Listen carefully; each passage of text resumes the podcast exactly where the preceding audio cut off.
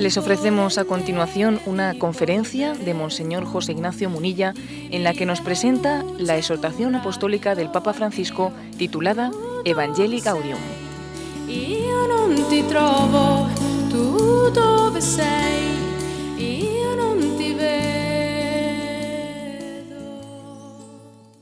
Con mucho gusto vo- voy a hacer una presentación de la exhortación apostólica Evangelii Gaudium, recientemente, como sabéis, publicada por el Santo Padre.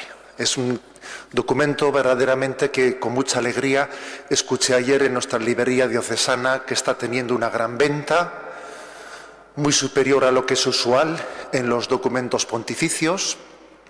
Creo que eh, la novedad del momento también ha supuesto una llamada a su lectura y yo desde luego quisiera que esta presentación que voy a hacer, pues a los que no estéis iniciados en la lectura del documento, que supongo que igual seréis la mayoría, mis palabras sirvan para hacer un poco de hambre, ¿eh? hambre de leerlo directamente. Bueno, en primer lugar, estamos ante el segundo documento del Papa, que ha resultado muy importante, porque él ha manifestado desde el primer párrafo que se trata de un documento para él programático. Es una exhortación apostólica escrita como reflexión final del sínodo de la nueva evangelización, que tuvo lugar en el año 1000, perdón, 2012. Ciertamente es una exhortación apostólica que tiene un rango inferior a una encíclica, pero que tiene mucha importancia porque es obvio que el Santo Padre, como él mismo dice en la introducción, quiere marcar las prioridades de su pontificado. Cuando uno lee este documento, descubre también en el corazón de este Papa al que fue arzobispo de Buenos Aires, Bergoglio, que había sido el redactor del documento pastoral de Aparecida. En mayo del 2007, todo el episcopado de América Latina, que es la mayor parte de la Iglesia Católica, todo el episcopado de América Latina se había reunido en Brasil en el santuario de Aparecida y habían hecho un gran documento, el documento de Aparecida, y fijaros lo que son las cosas, providencialmente aquellos obispos de Hispanoamérica eligieron al arzobispo de Buenos Aires, Jorge María Bergoglio, como el redactor de aquel documento. El Papa, pues digamos, estaba muy entrenado, muy entrenado en la capacitación para redactar documentos de planes pastorales y se había leído, con motivo de aquel documento de Aparecida, sin duda alguna, pues muchísimas cosas necesarias para la preparación previa de la redacción de un plan pastoral, que en el fondo esto es lo que es esta exhortación, un plan pastoral escrito con motivo de la finalización de un sínodo sobre la nueva evangelización. En él se presenta el Papa en estado puro, como se dice. ¿eh? Muchas de las cosas que uno lee en esta exhortación ya las había escuchado muchas frases en las predicaciones del Papa en Santa Marta. Le habíamos oído comentar cosas que él las iba plasmando aquí. Se ve que este documento él lo iba escribiendo conforme iba rezando estos nueve meses que lleva, conforme iba profundizando, conforme iba reflexionando en Santa Marta, él en sus ratos libres iba escribiendo. Comienzo por señalar, antes de empezar a explicar parte por parte del documento, me parece conveniente comenzar por señalar un error bastante extendido en la lectura de esta exhortación. Me refiero a la pretensión de contraponerlo contra el magisterio anterior como si fuese Francisco contra Benedicto. Este error está bastante extendido, yo diría que por influjo de medios de comunicación, por otros motivos, pero es un error contra el que tenemos que estar expectantes. Antes de ayer mismo, pues el conocido teólogo disidente Hanskin, alemán, hizo unas declaraciones diciendo que el Papa Francisco rompía con Benedicto XVI en este documento, etcétera, etcétera. Bueno, me parece importante señalar eh, ese error, de, esa falsedad de partida, porque curiosamente no estamos ante el primer documento sino ante el segundo documento del Papa Francisco. El primero fue esa encíclica escrita a cuatro manos, como se dijo, la Lumen Fidei. Y ya fue un gesto profético el que el Papa dijese, yo quiero firmar y hacer mía y firmar como Papa Francisco una encíclica que es obvio que ha sido fundamentalmente escrita por Benedicto XVI, pero la firmo yo, la hago mía, es mi magisterio, lo cual es todo un signo de continuidad. Por eso es una auténtica manipulación pretender contraponer un papa a otro cuando inició su pontificado con un gesto tan fuerte como ese. O por ejemplo otros gestos que él ha realizado frente a esas pretendidas manipulaciones que se hacen de contraponer un papa frente a otro. El hecho de que él haya querido que Juan Pablo II y Juan XXIII sean canonizados conjuntamente el mismo día. Eso también ha sido todo un signo. Porque a veces en lecturas superficiales o politizadas de la Iglesia se pretende contraponer el espíritu de un papa frente al otro. Y es obvio que el papa tiene un espíritu de integración no de contraposición. Me permito contaros una anécdota de estos últimos días, ¿eh? que me ha ocurrido porque obviamente todos estamos hablando de esto y allá por donde vas salen estos temas, que es muy gozoso, ¿no? Verlo pues, estaba estos días últimos en uno de los encuentros que he tenido y una persona me dijo, ¿no? Que muchas de las palabras que dice aquí el Papa Francisco hubiesen sido juzgadas como heréticas por Juan Pablo II o por Benedicto XVI. Me dijo eso abiertamente, ¿no? En una pequeña asamblea en la que estábamos. Y claro, pues yo le dije, por favor, ¿me podrías poner algún ejemplo? Y entonces él abrió esta exhortación y buscó el punto 194 194 en el que se dice lo siguiente, allí lo leyó. Decía, no debemos procurar tan solo el no caer en errores doctrinales, sino que tenemos que ser fieles al, al luminoso camino de la vida, porque a los defensores de la ortodoxia se dirige a veces el reproche de la pasividad, de la indulgencia o de la complicidad culpable respecto a las situaciones de injusticia intolerables o, a los, o de complicidad con los regímenes políticos que mantienen las injusticias.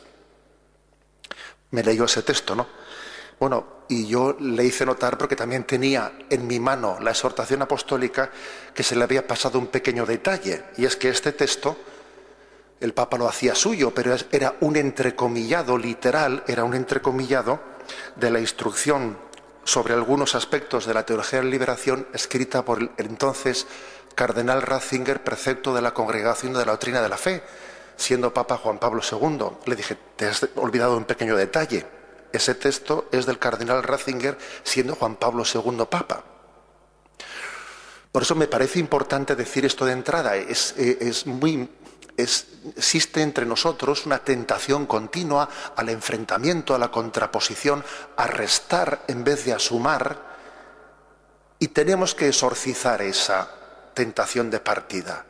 La Iglesia católica suma carismas, no los resta. En resumen, cuidado con volver a tropezar en la misma piedra. ¿A qué me refiero? Ya tropezamos creo que en una piedra que fue la de la incorrecta comprensión del Concilio Vaticano II y una lectura del Concilio Vaticano II equivocada en clave de ruptura con toda la tradición anterior. Como si el Concilio Vaticano II hubiese sido una ruptura con la tradición de la Iglesia. Y eso fue una desgracia, porque eso impidió que el Concilio Vaticano II tuviese una fácil y buena recepción y ahora no debemos de volver a tropezar en la misma piedra. ¿eh? Se dice que el hombre es el único animal que tropieza dos veces en la misma piedra, pero pienso que el Señor nos ha dado una inteligencia pues para aprender de los errores pasados. Bien, dicho esto, después de haber querido ¿no? pues, eh, prevenirnos de equivocaciones de partida, está claro que vivimos un momento providencial. La Iglesia Católica vive un momento providencial. Yo creo que muchos, y entre los cuales me cuento, tenemos una ilusión y una esperanza muy grande. Porque hemos visto que el Espíritu Santo mueve los hilos de la historia y que con la elección del Papa Francisco algo se ha movido. Y se ha conseguido que corazones alejados, que estaban en la desafección, se aproximen. Y todos sabemos que la afección es muy importante porque si no se ama, si no se quiere, se rechaza el mensaje ya o se comprende mal como punto de partida ya. Ya no se entienden bien las cosas. Si no se le quiere al que te está hablando, ya no le entiendes bien. Y el Espíritu Santo, que sin duda alguna mueve los hilos y la, y la historia de la Iglesia, ha querido que una elección de un Papa tan, digamos, poco pronosticada por nadie, haya hecho caer en cuenta algunos de lo que otros creíamos, que es que el Espíritu que el Papa lo elija el Espíritu Santo. En fin, yo creo que los católicos lo creíamos, pero es que el mundo tal y como ha percibido al Papa Francisco parece como dicho, a ver si va a ser verdad. Eso que dicen los católicos de que el Papa lo elige el Espíritu Santo. A ver si va a ser verdad. Y se ha producido un momento de gracia, un kairos, un momento de gracia en el que el gesto de despojamiento de Benedicto XVI nos descubrió el verdadero rostro de la Iglesia, que es un rostro de cruz y de esperanza al mismo tiempo. Y la cruz y la resurrección están unidas como las dos caras de una moneda y, y, vivimos un momento de gracia y se están acercando a Dios muchas personas alejadas. Y algo inaudito, en las encuestas sociológicas hay un aumento de creencia en Dios notorio, incluso constatable en la demoscopia, en toda Europa, por ejemplo, que es donde tenemos datos más, eh, digamos, frescos. Por lo tanto, estamos ante un don para la Iglesia. Y esta exhortación no solo es un texto, además de ser un texto, viene en un contexto. Y el contexto es este momento de gracia al que me refiero. Los corazones están preparados para poder recibirla. Dios ha preparado el terreno, lo ha roturado, ha sanado heridas. Y ahora este texto puede encontrar tierra abierta, acogedora a la semilla. ¿Cuál es la, tesis principal de este documento? Sin duda alguna, la tesis principal está en el propio título, Evangelii Gaudium, es decir, la alegría del Evangelio. Comienza el Papa diciendo, en esta exhortación quiero dirigirme a los fieles cristianos para invitarlos a una nueva etapa evangelizadora marcada por esa alegría e indicar caminos para la marcha de la Iglesia en los, próximos años. Es decir, que curiosamente el Papa dice, yo quiero mm, subrayar que la etapa evangelizadora tiene que estar marcada por la alegría, por la alegría. Y uno dice, pero hombre, ¿puede ser la alegría una clave de evangelización? ¿Acaso la alegría no es un mero estado psicológico? que depende del carácter que tengamos cada uno. ¿Por qué es tan importante la alegría? Permitidme que comparta una anécdota con vosotros. En, verano estuvimos en la Jornada Mundial de la Juventud en Río de Janeiro y me tocó allí compartir mesa varios días con los obispos argentinos que también estaban dando catequesis a los jóvenes, ¿no? Como estaba, como estaba yo. Y lógicamente, pues de qué vamos a hablar en la mesa? Pues del Papa Francisco, ¿no? Que ellos le conocían mucho. Y me llamó la atención que todos ellos, pero como un testimonio unánime, los obispos argentinos estaban profundamente impactados por el rostro del Papa Francisco. Nos decían a los demás obispos, estamos impresionados como vosotros porque nosotros le conocíamos y él no era así. Él era mucho más taciturno, mucho más introvertido, era mucho más triste. Sí, era un hombre muy santo, pobre, austero, pero él era, no era tan alegre como es ahora, no, no, era tan, no tenía tanto don de gentes, no era tan cariñoso. Y nos decían, es un milagro, es, un, es una gracia de Estado, nos repetían, es una gracia de Estado. Ese, esa clave de la alegría tiene mucho más valor cuando uno conoce, esta anécdota que os estoy contando, cuando uno conoce que esa alegría en el Papa no es tanto una cualidad psicológica suya personal, porque él psicológicamente no ha sido así. Ha sido más introvertido, más taciturno, no ha tenido tanto don de gentes. Ha sido más bien reflexivo, introvertido. Y entonces conocer que Dios le ha dado esta gracia en este momento clave de su vida en el que Él está llamado a ser el rostro de la Iglesia, nos hace entender que la clave de la alegría es una clave evangelizadora. Casi es un discernimiento teológico de si Dios está con nosotros. Por eso, por eso este título, porque Él es consciente de que, de que esa alegría en Él no es una cualidad personal, es un don de Dios. Es un don de Dios que, que quiere que sea un elemento clave y decisivo a la hora de que el mensaje cristiano resulte atrayente. Porque al final se evangeliza más, se evangeliza más, se consigue más fruto de la evangelización por atracción que por convencimiento apologético, que también hay que hacerlo. Pero es que si algo no resulta atractivo, los argumentos resultan siempre infecundos. El mundo, el mundo de hoy es un mundo triste, triste. Alguien dijo que ponerse a la puerta de la salida de un metro y mirar los rostros de los que salen del metro es un poema. En Tokio, en Nueva York y en Madrid. ¿Cuántos rostros tristes que se derivan en individualismo, conciencia aislada, búsqueda enfermiza de placeres superficiales. Y la causa última, dice el Papa, de esta tristeza es que hemos dado la espalda a Dios. Y cuando un pájaro le cortan las alas, está muy triste. A un pájaro si le cortas las alas, está muy triste. A un hombre que da la espalda a Dios y pierde la fe, está muy triste. La única solución pues es abrirse a Dios que te busca, Dios te busca a ti y entregarte al prójimo. Porque dice el Papa, el bien, el bien es comunicativo por sí mismo. El bien tiende a comunicarse y Dios nos creó porque como Él es bueno, el bien tiende a comunicarse y nos creó. Y si tú eres consciente de que has recibido el bien de Dios, tú no lo entierras, tú lo comunicas, tú lo transmites, no te lo puedes quedar para ti.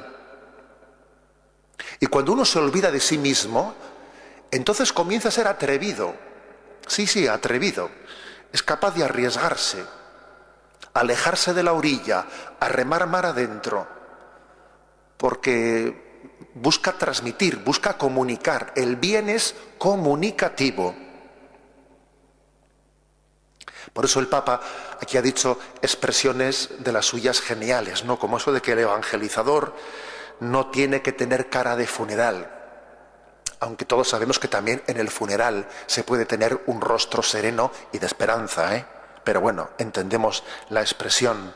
No a los evangelizadores tristes y ansiosos qué se refiere esto de los evangelizadores tristes y ansiosos?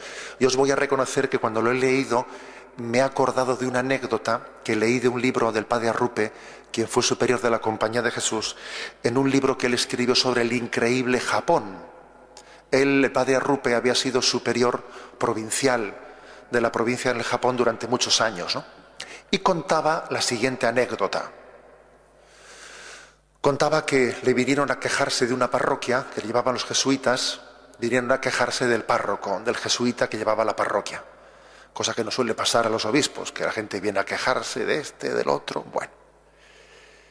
Y fueron a quejarse de él, que a ver si les podía cambiar el párroco. Y él les dijo, bueno, pero ¿no están ustedes contentos con él? Eh, no, no atiende a los niños. Sí, sí, sí, sí, con los niños les atiende muchísimo. La verdad es que mete muchas horas con ellos y les enseña cantos. Y... Bueno, ¿qué pasa entonces? Es que con los enfermos no...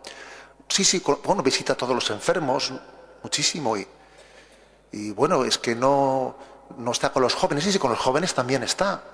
Entonces dijo, hombre, entonces ustedes de que se quejan, ¿no? Y dice que le respondieron al padre Arrupe, es que, es que no nos quiere. Es muy trabajador, pero es que no nos quiere. Y esa anécdota es muy importante porque es que la evangelización también se realiza con, una, con un testimonio personal de amor y cariño. Evangelizar es, lo primero es quererse. Y si a una persona no se le quiere y se le muestra ese cariño, a ver, pues uno por muchas, por muchas cosas que haga por ella, pues posiblemente no sean bien, bien entendidas. Por eso creo que esta es la clave, ¿eh? esta es la clave de, de, esta, de esta exhortación, la clave de, de la alegría. La Iglesia en esta, en esta paradoja lo que el Papa viene a decir es que puede estar firmemente convencida de que si se ancla, si se ancla en Jesucristo, será creativa. Aquí hay como una paradoja, que uno, en la medida en que es fiel a Jesucristo, Dios le da, el Espíritu Santo le da el don de la creatividad. Pero como no seamos fieles a Jesucristo y a su tradición, mm, Inventamos cosas, inventamos cosas, pero no son creativas, no tienen fruto, son estériles. Por eso la Iglesia, que está llamado a progresar, a avanzar, a renovarse, la Iglesia está siempre en reforma. ¿Qué se entiende por reforma? ¿Qué se entiende por reforma? Reforma es volver a Cristo. Reforma no es pensar como piensa el mundo. Reforma no es mundanizarse como, como mucha gente piensa. Reformarse es volver siempre a Jesucristo. Creo que una de las claves de nuestro Papa es que es un hombre profundamente tradicional y nada conservador. ¿Qué quiero decir con esto? Profundamente tradicional, quiero decir firmemente afianzado en la Sagrada Escritura, en los santos padres, en los concilios de la tradición de la Iglesia, pero al mismo tiempo nada conservador, porque a veces nosotros nos agarramos a los estatus de vida que nos hacen sentirnos más cómodos, que nos, eh, nos de alguna manera nos escudan de no convertirnos, no, y el Papa es profundamente tradicional, pero, pero nada conservador, es decir, está continuamente insistiendo en que nos despojemos de las falsas seguridades y nos agarremos solo a Cristo, despojándonos de las falsas seguridades. Por ejemplo, dice él en esta exhortación, tenemos que quitarnos de la boca la expresión es que justificativa, ¿no? Para no hacer nada es que siempre se ha hecho así. Dice el Papa, es que esa expresión se dice mucho, es que siempre se ha hecho así y entonces no somos capaces de, arriesgar, no somos capaces de, de cambiar lo que haya que cambiar para dar vida a lo que está mortecino, porque si algo no funciona, hay que tener capacidad de coger el toro por los cuernos y ver qué ocurre ahí. Y no vale agarrarse a esa expresión, es que siempre se ha hecho así ser profundamente tradicional, pero nada conservador. Hablando, lógicamente, no en términos políticos, sino en términos e, eclesiales. En el fondo es decir que la Iglesia tiene que dejar de tener una pastoral de mantenimiento para pasar a ser una pastoral misionera. No podemos, eh, las fuerzas principales de la Iglesia tienen que darse en salir de ella misma a los alejados. Es lo que llamamos nueva evangelización, que en el fondo es nueva de dos mil años, pero nueva evangelización. Buscar nuevos caminos para llevar a Cristo. Ya en los años anteriores en Europa se habían hecho muchos congresos de nueva evangelización. Y hace poco más de un año organizamos en Valencia un congreso de pastoral juvenil, en Valencia, en el que se presentaron más de 40 experiencias de nueva evangelización para los jóvenes. Es decir, nuevos caminos, nuevos instrumentos de cómo llegar a los jóvenes alejados. Bien, un paso más. El, segundo capítulo de esta exhortación habla del diagnóstico, o sea, todo plan pastoral debe partir de un diagnóstico. Y el Papa, más que un diagnóstico sociológico, en el fondo él hace un discernimiento evangélico, hace como un análisis profético. Por una parte, existencial, por supuesto que él descubre aspectos positivos ¿eh? en esta sociedad, hay aspectos positivos, pero no anda con remilgos a la hora de subrayar los aspectos negativos. Por ejemplo, él habla de una alegría apagada, el miedo, la desesperación, habla de la injusticia social, habla de la economía de la exclusión, de la cultura del descarte, de la globalización de la indiferencia, de la idolatría del dinero. El dinero gobierna en vez de servir. Habla de la secularización, de habernos de haber encerrado a Dios eh, únicamente eh, en, el interior de la conciencia o en la sacristía y de haberle expulsado a Dios de la vida pública, del debilitamiento del pecado, del relativismo. Habla mucho también del relativismo. O sea, creo que es importante que en ese capítulo segundo nos acerquemos al diagnóstico que hace Benedicto, perdón, el Papa Francisco, que creo que conecta ¿eh? en gran parte con ese diagnóstico de Benedicto XVI de la secularización y el relativismo y profundiza especialmente en los aspectos existenciales, como son el vacío interior, la alegría apagada, el miedo, la tristeza que vive este mundo, que ha dado su, espaldas, su espalda a Dios. Dice en este capítulo el Papa, tentaciones de los evangelizadores. Ojo, que los evangelizadores no somos solo el que habla, ¿eh? también lo sois todos vosotros. Tentaciones de los evangelizadores. El individualismo, el cansancio, la desilusión, el pesimismo estéril, el Papa con mucha gracia en esa especie de recurso a términos que Alguien dice que hay que hacer un diccionario bergoliano, ¿eh? con términos de Bergoglio. Pues él dice, algunos juegan al abriaqueísmo. Dicen, ¿habría qué? Abriaqueísmo se refiere siempre quejándose, siempre, ¿habría qué? ¿Habría qué? Y no se arremangan nunca y, y ellos no hacen nada.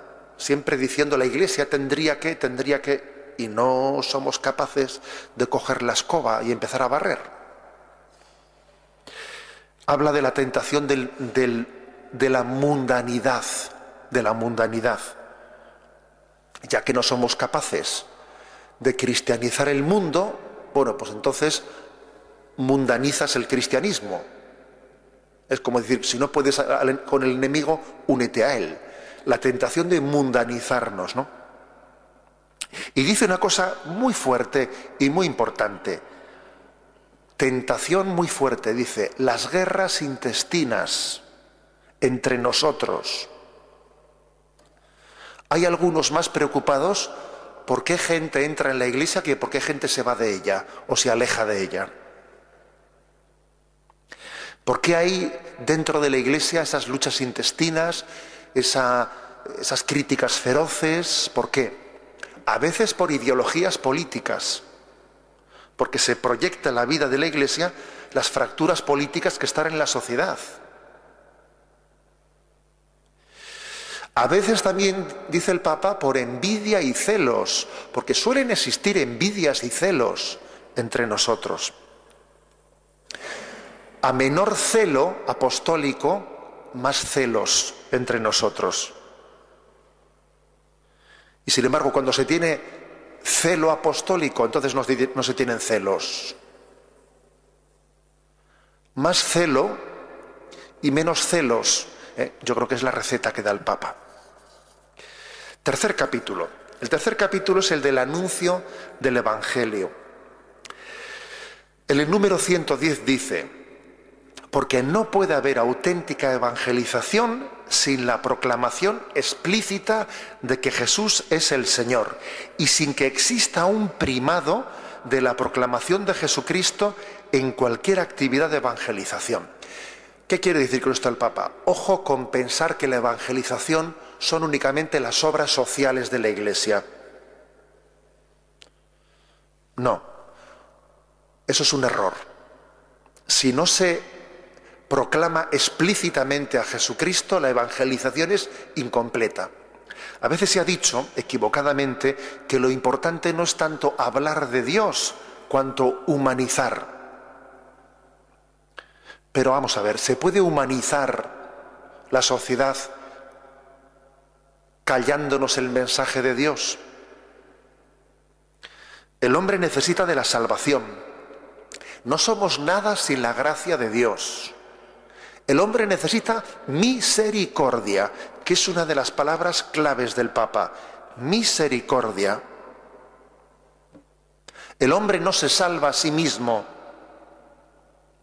Es un mendigo ante Dios que necesita misericordia.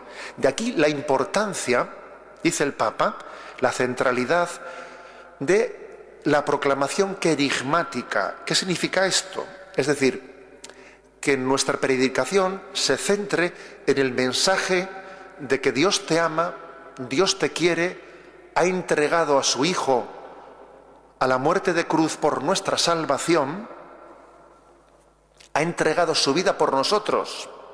Este es el querigma. Dios te ama, Dios te quiere. La clave, lo determinante, no es que yo crea en que Dios exista. No, no, no. La clave es otra que yo crea que yo existo para Dios y que Él me quiere y que soy un hijo irreemplazable para Él. Eso es lo principal. No creer en que Dios exista, no, no, que yo existo para Él y que soy un hijo, un hijo irreemplazable y que Dios sufre conmigo y se alegra conmigo. Esa es la clave. Por eso el querigma, lo que hacía San Pablo cuando él predicaba. San Pablo predicaba el amor de Dios que nos amó en Jesucristo y se entregó por la salvación de nuestros pecados, dice el Papa, tiene que ser el centro de nuestra predicación. El centro de nuestra predicación. Y dice, el Papa ha dicho algo muy importante, ¿no? Que tiene que haber un orden en la predicación. No empezar directamente que la Iglesia, su primera predicación no sea el mensaje moral, porque entonces, claro, predicarle a alguien sobre los pecados cuando no conoce el mensaje del amor de Dios es empezar la casa por el tejado. Primero el querigma, Dios te ama y te quiere y te ha dado a Jesucristo para que seas feliz y te rescate del pecado. Segundo, una profunda catequesis. Cuando uno ha conocido el querigma que Dios te ama, siente la necesidad de formarse mejor. Una catequesis profunda. Y en tercer lugar, todas las consecuencias morales que hay que extraer. Tiene un orden, pues, la predicación. Porque hay que tener cuidado de no caer en el peligro de los moralismos. Y ojo, eh, que hay moralismos de muchas clases. Hay moralismos del sexto mandamiento, hay moralismos del séptimo mandamiento, hay moralismos del quinto mandamiento, hay moralismos del cuarto mandamiento, que únicamente ven una parte de la moral. No, no lo central del mensaje cristiano es la proclamación de la salvación redentora de Jesucristo y luego una profunda catequesis. Y de ahí, de ahí las conclusiones en todos los aspectos de la moral. El sexto mandamiento, el séptimo mandamiento, el octavo y, y todos, por supuesto. Una cosa, una cosa más. En este capítulo el Papa desciende a cosas muy concretas. Es que tenemos un Papa muy concreto. ¿eh? El Papa habla de cómo hacer apostolado de manera informal, diciendo, ojo con que uno diga el apostolado, yo necesito, no sé, pues hacer una técnica. No, no, a ver, claro que es bueno asociarse para hacer apostolado, pero el apostolado, el primero tiene que ser, dice él, pues tener la capacidad de salir al camino pues, de quien está conmigo en clase, en el trabajo, o mi vecino de puerta, o sea, ser capaz de decir una palabra una palabra de comunicación de mi experiencia a los demás. Crear un ambiente, ¿cómo se hace apostolado con los demás? Crear un ambiente de comunicación en el que el prójimo, en el contacto que tenga con nosotros, se sienta a gusto hablando y comunicándose. Eso es lo primero. Si no hay un, clima de comunicación en el que el prójimo se sienta a gusto con nosotros, a ver cómo hacemos apostolado con él. Y eso supone invertir tiempo, preocuparse de sus cosas, preguntarle por sus problemas. Y cuando se ha creado ese clima de comunicación, comunicar nuestra experiencia en la que no ocultamos que la fe en Dios inspira nuestra felicidad, la fundamenta. Y compartimos nuestra experiencia. No la imponemos, la proponemos. Abiertos también pues, a, a comprender las experiencias del prójimo. Es decir, el apostolado es una dimensión básica de la vida cristiana. Fijaros bien que el compromiso del seglar en la vida de la Iglesia no únicamente consiste en ayudar en el altar hacer cosas que antes hacía el coadjutor y como hoy, hay menos curas, pues necesitamos que los seglares nos ayuden a dar la comunión, por ejemplo. A ver, eso no es lo esencial de la ayuda de un seglar. Ojalá existiesen suficientes sacerdotes pues para dar para, que no hiciese falta pues que los seglares hagan de lo que antes hacía el cura. El seglar será, por supuesto, necesario también para que el sacerdote tenga un apoyo cuando le falta eh, las vocaciones sacerdotales. Pero lo principal de la vocación del seglar es llevar a Cristo al mundo. Llevar a Cristo al mundo, al trabajo, a la política, a la enseñanza, a la universidad, al deporte, llevar a Cristo al mundo. Capítulo aparte merece en este tercer capítulo lo que el Papa dice de la homilía, porque a los sacerdotes nos ha dejado, os voy a decir, que nos ha dejado un auténtico tratado de cómo hacer la homilía. Él dice que tenemos que renovar nuestra confianza en la predicación que se funda en la convicción de que es Dios quien habla cuando alguien está predicando. Es decir, cuando un predicador se dirige, dirige la palabra, es el Cristo glorioso el que está en el cielo, el que intercede ante el Padre para que esa palabra que se está predicando encuentre tierra fecunda. Insiste el Papa en eso.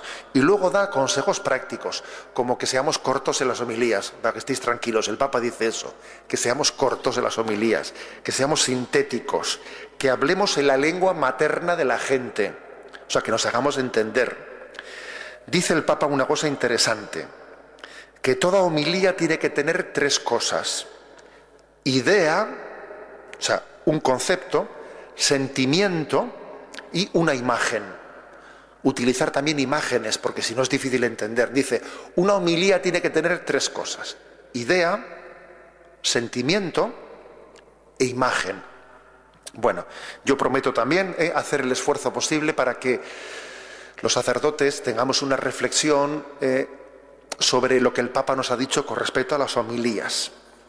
Y también el Papa, por último, en este capítulo, nos insiste en el acompañamiento espiritual, en la importancia en la importancia de que los sacerdotes, los religiosos, eh, nos preparemos para acompañar, acompañar espiritualmente, para tener lo que se llama el ministerio de la dirección espiritual, del acompañamiento espiritual. Porque existe una necesidad de consejo, de acompañar en los discernimientos, y eso el Papa también lo subraya. Cuarto capítulo. Tranquilos que solo son cinco. ¿eh? Cuarto capítulo, dimensión social de la evangelización. Bien, pues, ¿a qué se refiere la dimensión social? Pues que decir que Dios nos ama tiene inmediatamente implicaciones sociales. Inmediatamente.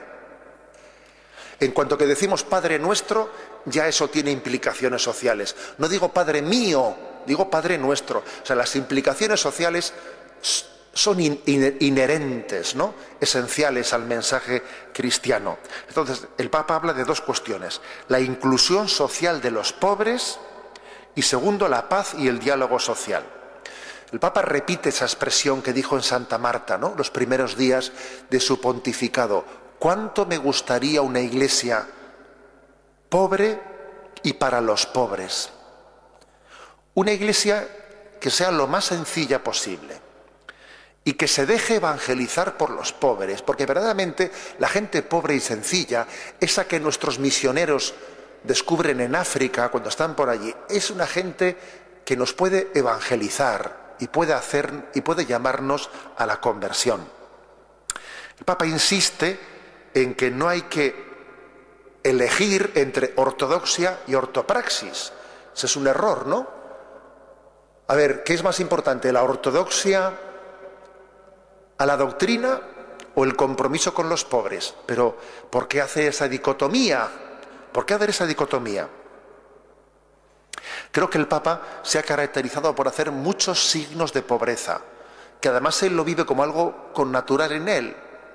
Papa, pues desde que coge un coche sencillo, porque se siente incómodo con un coche más ostentoso, o desde que coge su o viaja en autobús o duerme en Santa Marta, en la casa de ejercicios, por no ir al Palacio Apostólico, o coge la cartera en su mano y sube con ella la escalería. Todos esos signos, que estoy convencido que no son de ostentación, son los signos sencillos con los que el Papa ha vivido siempre. Y Dios le ha dado el don de no abandonarlos ahora para que sean un signo ante el mundo y ante todos nosotros. La verdad de Cristo luce más, brilla más, cuando la explicamos de manera más pobre. La verdad de Cristo brilla más. Si la explicamos de una manera muy ostentosa, brilla menos.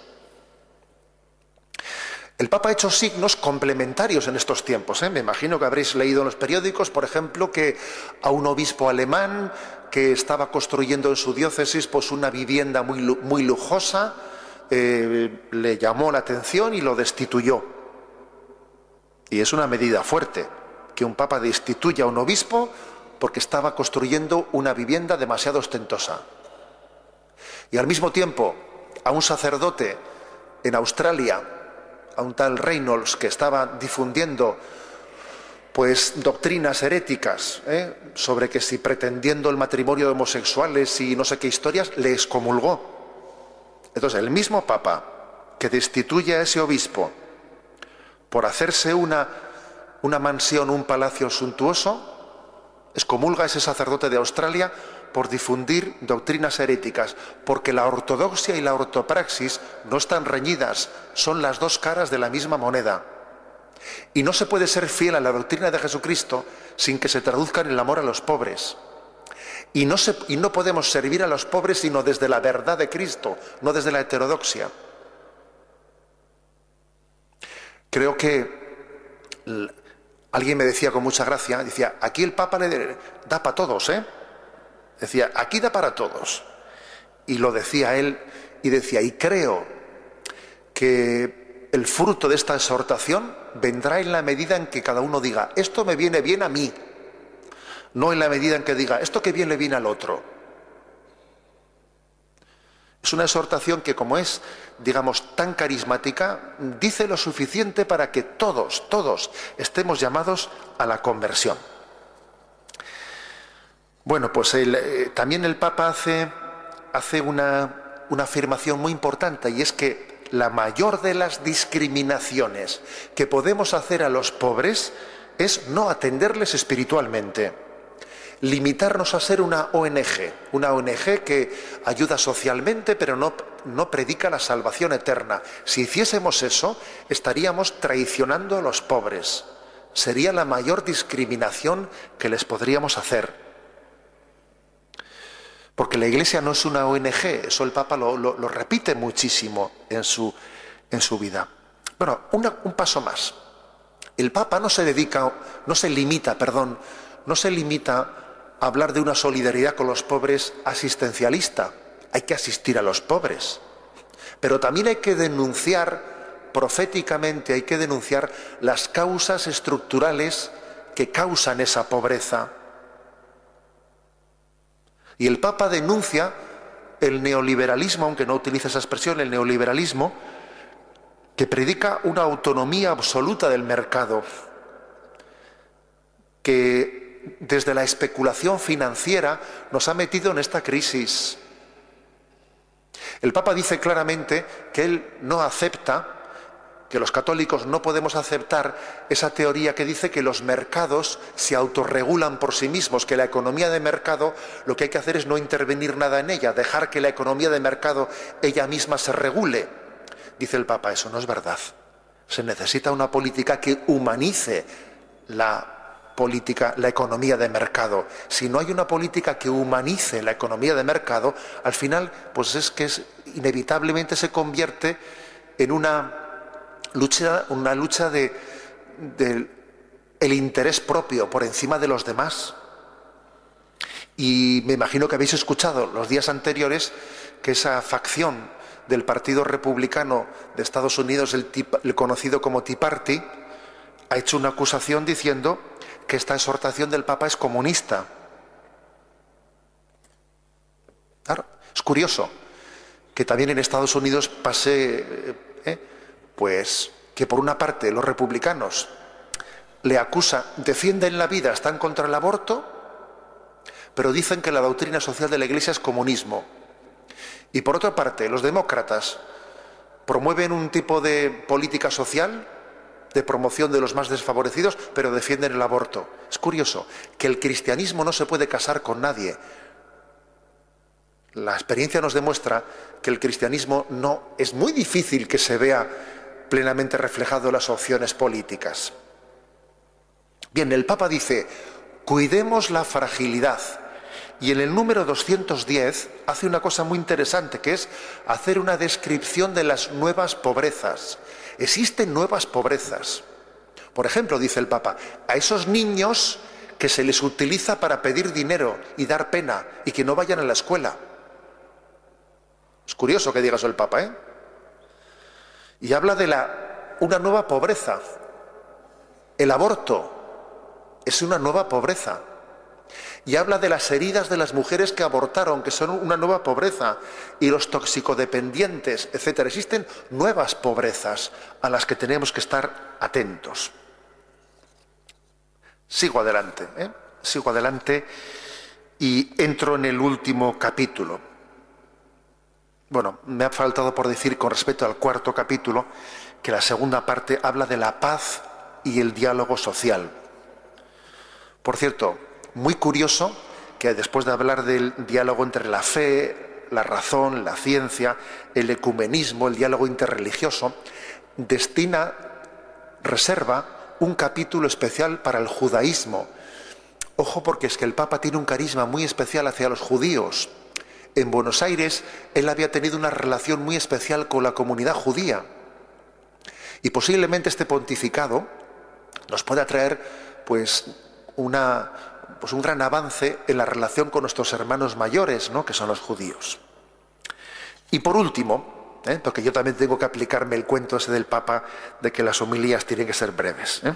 Por último, el quinto capítulo habla de evangelizadores con espíritu.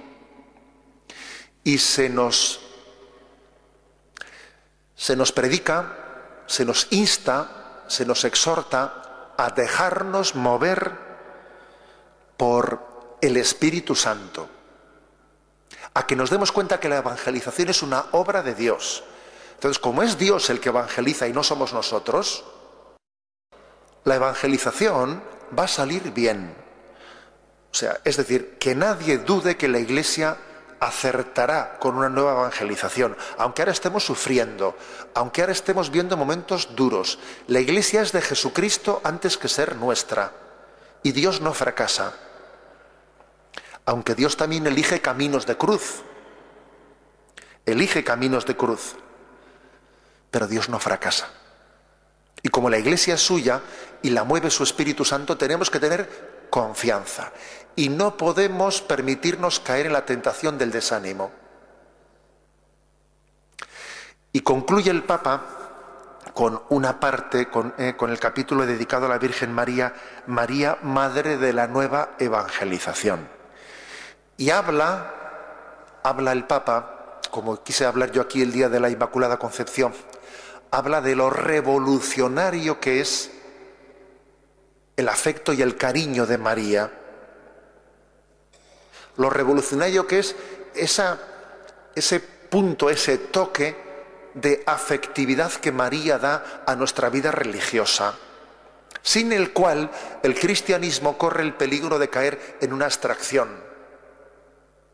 Una religión sin madre corre el peligro de ser abstracta, de no tener calor de hogar, calor de hogar. Y el catolicismo tiene calor de hogar y María está presente. Por eso me parece que no hay mejor forma ¿no? de concluir esta presentación de la exhortación Evangelii Gaudí que rezar la oración con la que concluye la exhortación. Eh, voy a concluir rezando esta oración a María, nuestra Madre, en esta imagen de la Virgen del Rosario tan bella que nos preside. Sé que hay, algunos voluntarios, tanto atrás como en esta puerta, que tienen ejemplares de, traídos de la librería de IDAT, ejemplares de la exhortación para los que no lo eh, queráis adquirirlo y aprovechar este, este, este momento. Vuelvo a insistir lo que he dicho al principio, que quisiera que esta presentación que he hecho fuese abrir boca y crear deseo de, de la lectura personalizada eh, de esta exhortación. Tendremos más momentos, sin duda, en la diócesis de reflexión. Los sacerdotes tendrán su nivel, eh, tendremos también un seminario de presentación de esta exhortación. Pero creo, creo que era justo darle gracias a Dios conjuntamente por ella y presentarla de esta forma. Y si os parece, si vosotros os ponéis de pie, yo me pongo de rodillas ante María y rezo en nombre de todos vosotros esta oración. Virgen y Madre María, tú que movida por el Espíritu acogiste al Verbo de la vida en la profundidad de tu humilde fe, totalmente entregada al Eterno, ayúdanos a decir nuestro sí ante la urgencia más imperiosa que nunca de hacer resonar la buena noticia de Jesús. Tú, llena de la presencia de Cristo, llevaste la alegría a Juan el Bautista, haciéndolo exultar en el seno de su madre. Tú, estremecida de gozo, cantaste las maravillas del Señor. Tú que enviaste plantada ante la cruz, que estuviste plantada ante la cruz con una fe inquebrantable y recibiste el alegre consuelo de la resurrección, recogiste a los discípulos en la espera del Espíritu para que naciera la iglesia evangelizadora. Consíguenos ahora un nuevo ardor de resucitados para llevar a todos el Evangelio de la vida que vence a la muerte.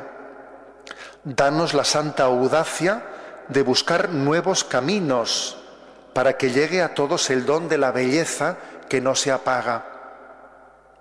Tú, Virgen de la escucha y de la contemplación, Madre del amor, esposa de las bodas eternas, intercede por la Iglesia, de la cual eres el icono purísimo, para que ella nunca se encierre ni se detenga en su pasión por instaurar el reino estrella de la nueva evangelización. Ayúdanos a resplandecer en el testimonio de la comunión, del servicio, de la fe ardiente y generosa, de la justicia y el amor a los pobres, para que la alegría del Evangelio llegue hasta los confines de la tierra y ninguna periferia se prive de su luz. Madre del Evangelio viviente, manantial de alegría para los pequeños, ruega por nosotros. Amén, aleluya. Vamos a recibir esta bendición en la que la, Iglesia os pide que seáis agentes, autores de la nueva evangelización. El Señor esté con vosotros. La bendición de Dios Todopoderoso, Padre, Hijo y Espíritu Santo, descienda sobre vosotros. Glorificad a Dios con vuestra vida, podéis ir en paz. Demos gracias a Dios.